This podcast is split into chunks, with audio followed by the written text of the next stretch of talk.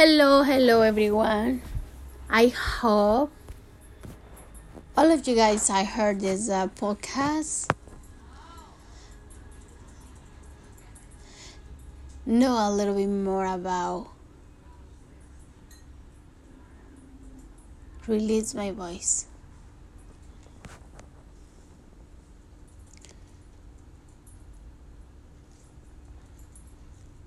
I was living or I'm living for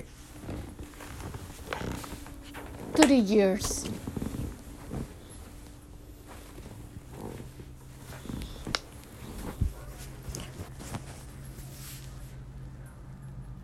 With my voice inside. I always heard things that hurt myself, and I didn't say anything for defending me myself.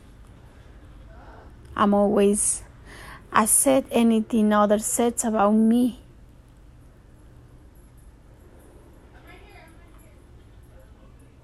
But I never pay attention to what I'm thinking about myself.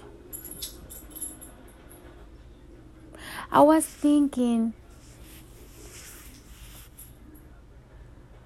that it's most important the opinion of others than my own opinion about myself.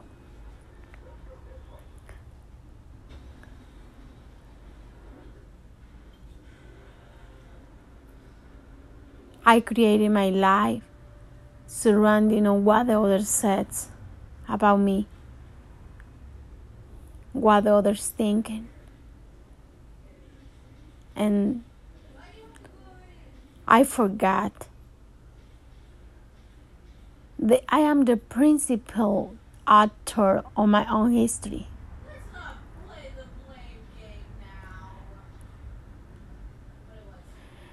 By the time I learning that I am the author of my own history, I am the one who has to write my own history. Nobody else had that, that right, just me. I open my eyes. I open my mind. I release my voice. I release my voice and I feel free. I feel calm and peace. It's such a wonderful to feel in this way when you are like thinking and what others say about you, but you are not even thinking how you feel. What do you think about yourself?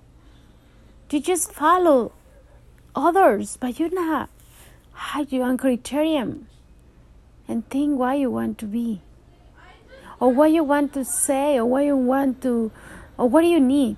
Anything about it. I'm so happy that this time I'm I'm really I'm really happy to understand myself and open my eyes, my mind and see the other part of the world.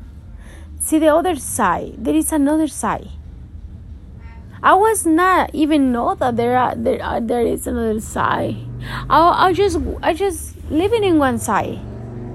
I just living what the other says. I just living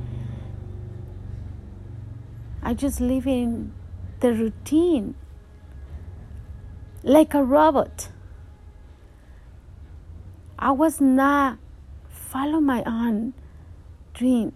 I follow the dreams of others. Now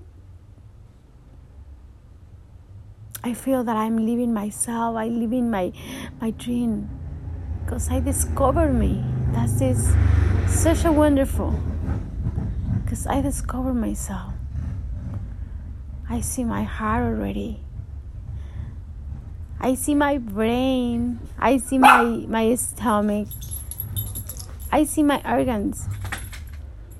And I can see that I feel so good.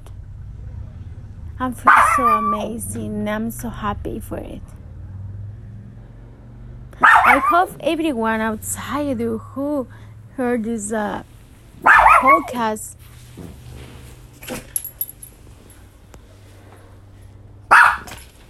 Living in yourself. Thinking in yourself and write your own history. Nobody else had that responsibility. We have in our own responsibility to write our own history. Have a wonderful night. Thank you.